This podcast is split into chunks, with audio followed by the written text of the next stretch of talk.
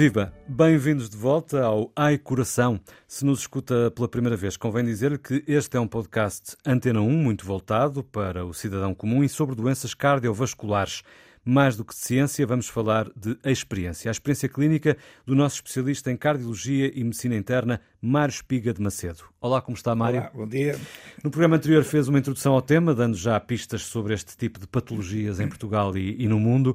Neste episódio vamos centrar a nossa conversa no país e logo aqui, quando queremos conhecer a realidade de Portugal, esbarramos com um problema, a falta de dados estatísticos credíveis. Porquê?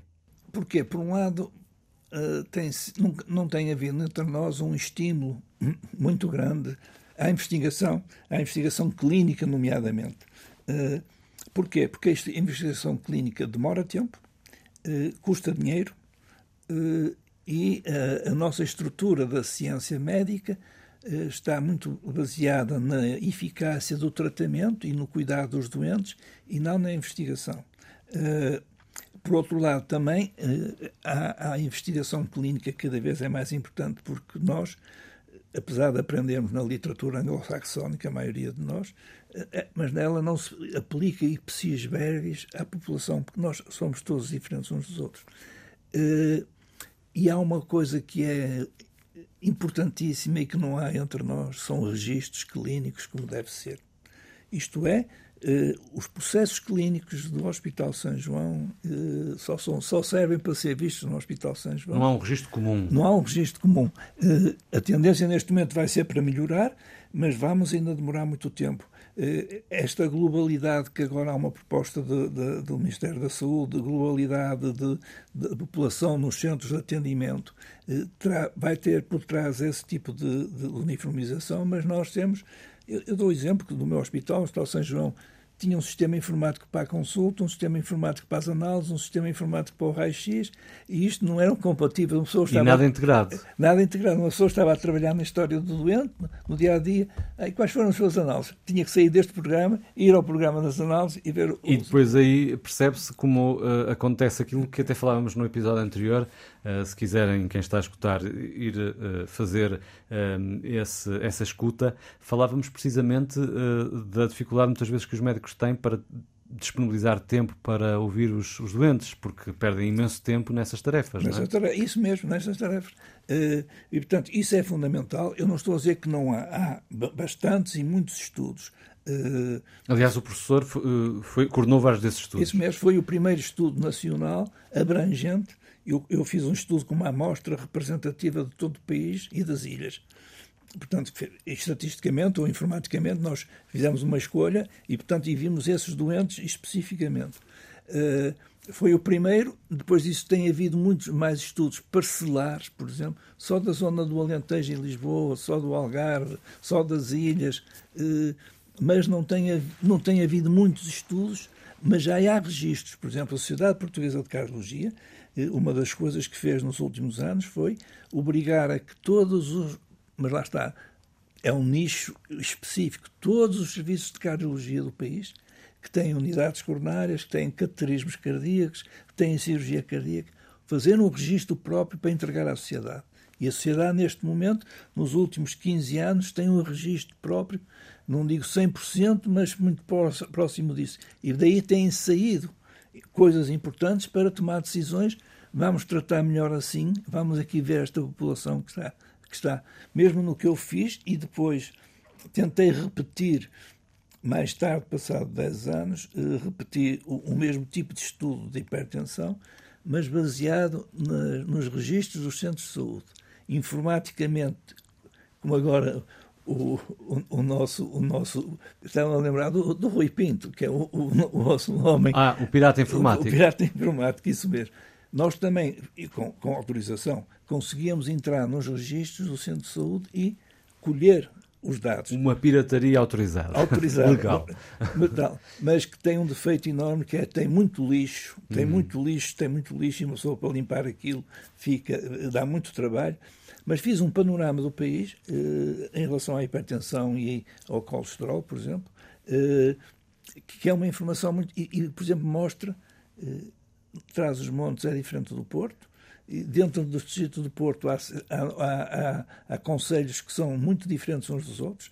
Eh, eu não consegui levar isso para diante para tentar estudar, eu estudar essa relação, mas Uh, por exemplo, o Algarve é uma, tem uma. O Barlavento é completamente diferente do Sotavento, porque eu não me pergunto. Não, é, é, é, já já adivinhou o que seria a minha pergunta seguinte.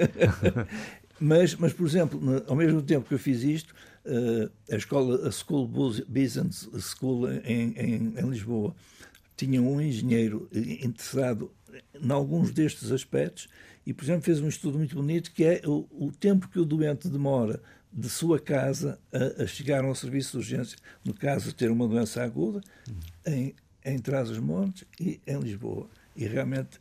Isso é vital, não é? é vital. Para a resposta enquanto, de uma enquanto, rede. Enquanto nós aqui tivemos, temos uma dor e passado 10 minutos temos aqui o INEM à nossa porta uhum. e põe-nos em, em 10 minutos no hospital, uh, em, em, nas, assim, nas beiras demora 6 horas, 7 horas, e, e são 6 horas ou 7 horas diferentes do que são nas grandes cidades. Só quem já foi lá então, no inverno, ir a Chaves e vir de Chaves para, para Bragança. Se calhar esse é mesmo um dos fatores que leva menos pessoas a viverem no interior e a mudarem-se para o litoral, não é? Isso Apesar mesmo. dos problemas todos que também. Apesar das, das autoestradas, etc., mas há uma, há uma dificuldade, claro. não é? Hum. Uh, e, e, e pronto, nós estamos a falar dessa dificuldade para se conhecer a realidade por causa uh, da um, pouca uh, credibilidade ou, ou pouca fiabilidade dos dados estatísticos que conhecemos, mas um dos dados que podemos afirmar com segurança é o envelhecimento notório da população. Cerca de um quarto dos portugueses tem idade superior a 65 anos, ou seja, quase um quarto estão na idade da reforma. Que tipo de implicações tem esta realidade? Muitas implicações. implicações sociais, económicas, de saúde. Hoje em dia nós temos uma noção muito clara de que os 65 anos um indivíduo não está inútil. Uhum. Muitas vezes ainda tem uma capacidade. Não está fora do prazo de validade. Não está fora do prazo de validade. Eu posso falar por mim próprio, não é? Eh, e, e portanto, isso é, é um. E, retirar a pessoa do seu local de trabalho para pôr em casa é um trauma, uma agressão psicológica para a grande maioria porque nós muitas vezes entre nós trabalhamos e não temos um hobby. Uma porcentagem muito elevada da, da, população não tem um hobby e, portanto, quando acaba de trabalhar ou deixa de, vai para a reforma, fica a olhar para, para o teto ou, ou, para o telejornal eh, e não sabe o que é que há de fazer. E isso dá, dá, dá traumatismos, nomeadamente físicos, porque a pessoa nem, deixa de fazer exercício. Antigamente saía todos os dias de casa. Passa uma vida casa, sedentária. Uma vida sedentária. Por outro lado, é importante que, conforme a idade sobe, a prevalência da maioria das doenças começa a aumentar. Há mais diabetes, há mais obesidade, há mais hipertensão, há mais colesterol. É um ciclo vicioso. É um, é um ciclo vicioso. E temos que ter uma noção que eh, são 25% da população que vai consumir muitos, muito, muitos bens, hum. eh, nomeadamente bens médicos. Quando falo em bens, em bens médicos. E isso é onoroso para, para, para o país. Mas nós, por outro lado, socialmente, não aproveitamos as pessoas de 65 anos, que muitas vezes são úteis.